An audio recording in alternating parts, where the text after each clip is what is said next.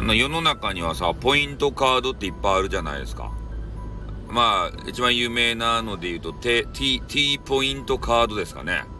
なんかようわからんばってん、コンビニでね、使えたりとか、もう今ね、ガソリンスタンドとかでも、なんか使えるみたいですよね。うん、俺、あの、P、P ポイントカードっていうのが欲しいんですよ。な、なんかわかる？パイオツポイントカードですたい。ね、もう貢献度によって、あの、パイオツがね、見られる、あの、P ポイントカード。ないとや。ね、これ男子の夢じゃないと P ポイント。P ポイントカードでお願いしますって言ってね、ピーってしてから、貢献度が高かったらね、あの、店員さんがペロンとバカ野郎。女性だったら怒られるからということで終わります。あってまたな。にょ